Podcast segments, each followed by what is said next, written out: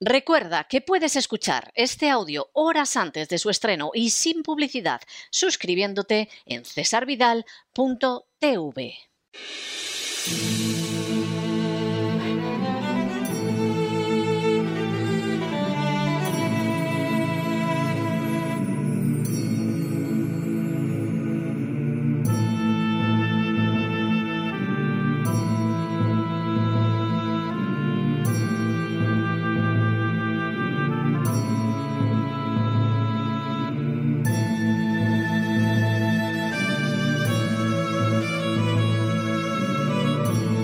La voz con César Vidal, desde el exilio. Muy buenos días, muy buenas tardes, muy buenas noches y muy bienvenidos a esta nueva singladura de La voz. Soy César Vidal, hoy es el lunes 31 de enero de 2022 y me dirijo a los hispanoparlantes de ambos hemisferios a los situados a uno y otro lado del Atlántico y como siempre lo hago desde el exilio. Corría el año 1538 cuando el reformador Juan Calvino y algunos de sus amigos fueron expulsados de la ciudad de Ginebra por las autoridades municipales. El momento fue aprovechado por el cardenal Sadoleto para enviar una carta a los poderes públicos de la ciudad instándoles a rechazar la reforma y a regresar a la obediencia a la Iglesia católica. La carta del cardenal Sadoleto estaba muy bien escrita, pero lo cierto es que no debió de convencer mucho a los ginebrinos, puesto que estos solicitaron en 1539 a Calvino, que seguía desterrado, que se ocupara de darle respuesta. Calvino redactó su contestación al cardenal Sadoleto en seis días y el texto se convirtió en un clásico de la historia de la teología. No vamos a detenernos en adentrarnos en profundidad en el, opúsculo, pero sí debe señalarse que en él se pueden contemplar dos visiones de la ley que diferenciaron a las naciones en las que triunfó la reforma de aquellas en las que se impuso la contrarreforma. El dilema que se planteaba era si el criterio que debía marcar la conducta de una nación consistía en someterse a la ley o, por el contrario, a la institución que establecía sin control superior lo que dice una ley a la que hay que someterse. Sadoleto defendía el segundo criterio, el de la supremacía de la institución, mientras que Calvino sustentaba el primero. Para Calvino era obvio que la ley, en este caso la Biblia, puesto que se hablaba de cuestiones teológicas, tenía primacía. Y por lo tanto, si una persona o institución, incluido el Papa, se apartaba de ella, perdía toda legitimidad. El cardenal Sadoleto, por el contrario, defendía que era la institución la que decidía cómo se aplicaba esa ley y que apartarse de la obediencia a la institución era una falta extraordinariamente grave. La reforma optó por la primera visión. La ley está por encima de las instituciones por muy altas que se encuentren. Es decir, abogó por la supremacía de la ley. Por el contrario, en las naciones como España, donde se afianzó la contrarreforma, se mantuvo un principio diferente, el que establecía no sólo que no eran iguales todos los súbditos de una nación ante la ley, sino que además, por añadidura, existían sectores sociales a los que la ley no aplicaba. Se creaba así, o más bien se fortalecía, una cultura de la excepción legal justificada. De hecho, habría que esperar a finales del siglo XVIII y al estallido de la Revolución Francesa para que principios como el de la supremacía de la ley o el de la igualdad ante la ley comenzaran a abrirse camino y aún entonces con inmensa dificultad en el seno de las naciones católicas. Por cierto, las autoridades de Ginebra quedaron totalmente convencidas por los argumentos de Calvino y le invitaron a regresar a la ciudad como efectivamente hizo el reformador. En las últimas horas hemos tenido nuevas noticias sobre una gravísima amenaza que se cierne sobre las libertades en España. Sin ánimo de ser exhaustivos, los hechos son los siguientes. Primero, La llegada al poder de Mariano Rajoy vino acompañada de un expolio colosal de los bienes de los españoles y de avances sobrecogedores en el terreno del control social. Entre esos avances se encontró la aprobación de la denominada Estrategia de Seguridad Nacional en 2011. Segundo, el gobierno de Rajoy todavía daría más vuelcas de tuerca a ese control social en 2013, 2015 y 2017. Visto a distancia, este proceso resulta claramente sobrecogedor, aunque apenas fue advertido por los ciudadanos ni denunciado por los medios de comunicación. Tercero, ya la ley impulsada por Rajoy fue criticada en, 2017 por el Consejo de Estado porque no definía con claridad el sistema de contribución de recursos a la seguridad nacional y lo dejaba para ser desarrollado en un texto legal posterior. Cuarto, ahora el gobierno social comunista español, presidido por Pedro Sánchez, está impulsando una nueva normativa de seguridad nacional que sustituiría a la más que discutible del año 2017. Quinto, como una de las justificaciones para este nuevo texto legal se hace referencia al coronavirus, así como al deseo de lograr una España más segura y resiliente. Sexto, así el texto establece que los ciudadanos que tienen el deber de colaborar personal y materialmente en la situación de interés para la seguridad nacional, que tienen la obligación, si son mayores de edad, de hacer prestaciones personales y que las autoridades podrán requisar todo tipo de bienes, intervenirlos o incluso suspender actividades. En otras palabras, derechos tan importantes como los relativos a las libertades personales o a la propiedad privada pueden quedar totalmente anulados por el gobierno.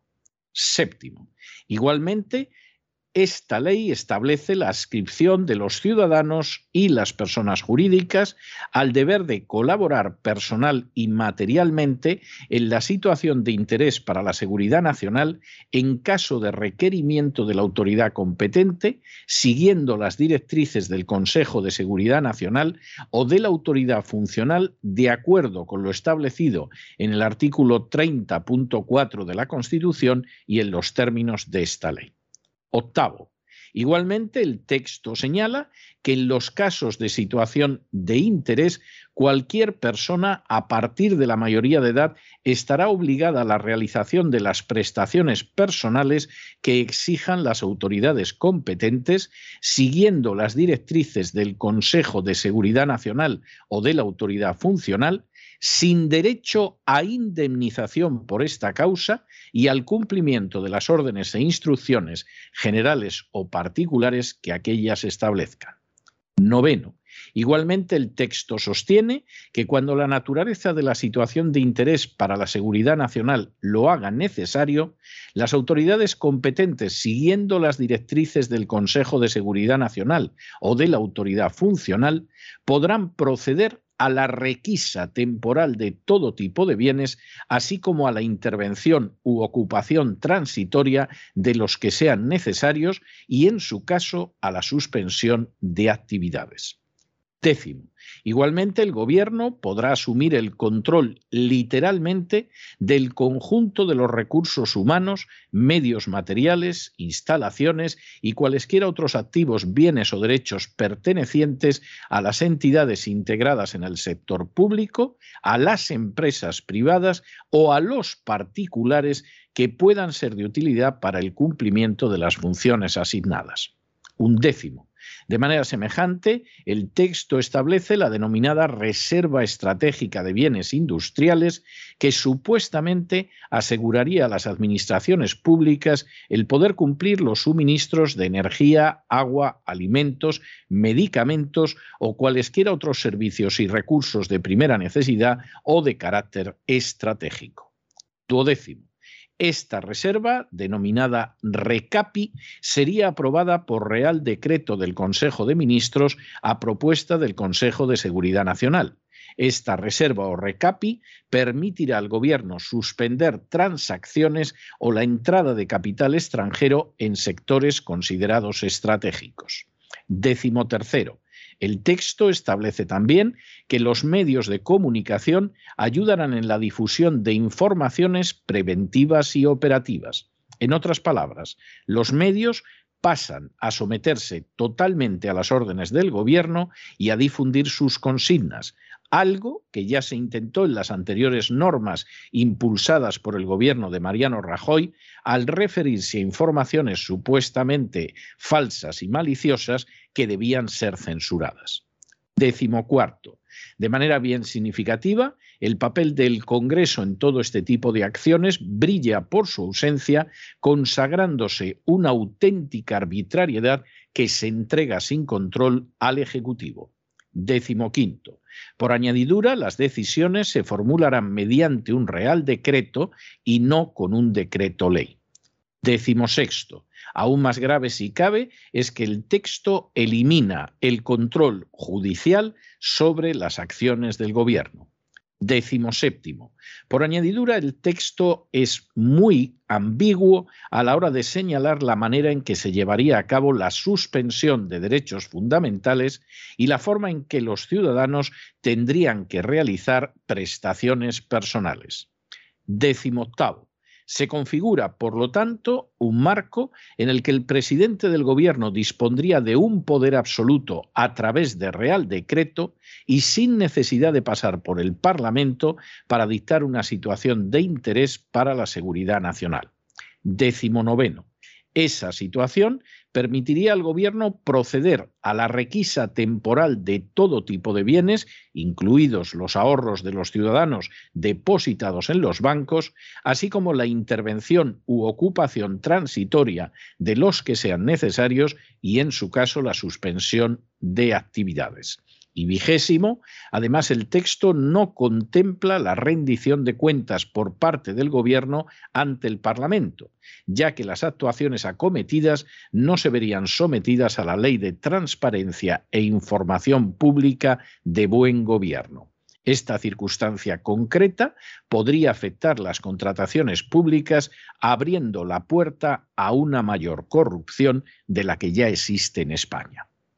El principio de la supremacía de la ley por encima de las más diversas instituciones ha brillado por su ausencia en las sociedades donde no triunfó la reforma protestante del siglo XVI.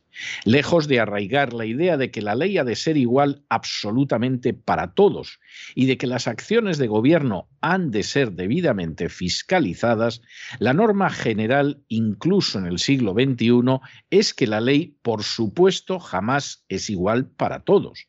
Es que existen instituciones y personas que nunca recibirán el mismo trato ante un tribunal y es que en la medida de lo posible los poderes reales escaparán del control de los jueces. Esta tristísima situación, ya manifestada en el histórico enfrentamiento entre el cardenal Sadoleto y el reformador Calvino, en algunas ocasiones llega a un punto de tensión en el que resulta imposible no captar la configuración de un despotismo que pisotea los escasos retazos de libertad de que puedan disfrutar los ciudadanos en ciertas sociedades. En ese sentido, la Ley de Seguridad Nacional promovida por el gobierno socialcomunista español no es sin un paso más dentro de una larga tradición histórica. Es un paso más tras distintos pasos dados en esa dirección por el gobierno anterior de Mariano Rajoy, pero es también un paso de enorme gravedad en sentido cualitativo. Lo es porque no hay control parlamentario. Lo es porque carece de fiscalización judicial. Lo es porque se puede llevar a cabo apelando solo a un decreto. Lo es porque el gobierno español podrá someter a prestaciones y trabajos gratuitos a los ciudadanos mayores de edad sin indemnización.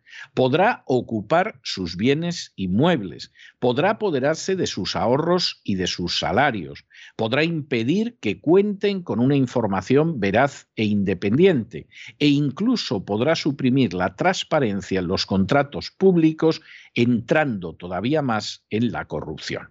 Para todo ello, contará con el aparato del Estado en todas y cada una de sus ramificaciones y con el respaldo de unos medios de comunicación más que prostituidos ya con el poder. Estas medidas se pueden justificar aparentemente, entre otras razones, con una crisis similar a la del coronavirus, con una referencia a ciberataque o con una crisis económica. Sin embargo, el cuadro que emerge de estudiar los planes del gobierno permite pensar en un escenario especialmente peligroso. Por ejemplo, si España entra en suspensión de pagos como consecuencia de que el Banco Central Europeo no compra ya su deuda, la respuesta del gobierno español podría ser la imposición de una auténtica dictadura que intente alargar la vida del régimen a costa, eso sí, de los derechos de los ciudadanos. Sin ningún control parlamentario o judicial, se militarizaría los sectores de la población necesarios para impedir que el aparato estatal se colapsara. Se procedería a la confiscación de bienes inmuebles y de los ahorros bancarios, salarios y pensiones de los ciudadanos para intentar que la agonía económica no terminara en muerte.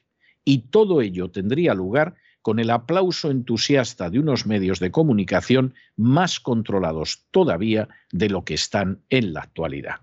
De manera verdaderamente colosal y despótica, se habría llegado a la consumación de la desigualdad y de la negación de la supremacía de la ley que tanto gustaba al cardenal Sadoleto que tanto ha caracterizado el devenir histórico de las naciones católicas en Europa y América y que tan nefasto resulta para las libertades. En medio de una crisis económica y social, no solo no se realizarían los cambios necesarios, sino que todavía se sometería más a la población en beneficio de las castas gobernantes e incluso éstas podrían suprimir la escasísima transparencia existente en España para poder expoliar los bienes nacionales con más facilidad. ¿Puede alguien sorprenderle que los partidos políticos y los medios de comunicación apenas se estén ocupando de abordar este tema? Pero no se dejen llevar por el desánimo o la frustración. Y es que a pesar de que los poderosos muchas veces parecen gigantes, es solo porque se les contempla de rodillas y ya va siendo hora de ponerse en pie. Mientras tanto, en el tiempo que han necesitado ustedes para escuchar este editorial, la deuda pública española ha aumentado en cerca de 7 millones de euros que, entre otras cosas, van a parar a esos medios de comunicación que, en caso de emergencia nacional, doblarán la cerviz para obedecer como lacayos al poder. Muy buenos días, muy buenas tardes, muy buenas noches. Les ha hablado César Vidal desde el exilio. Que Dios los bendiga.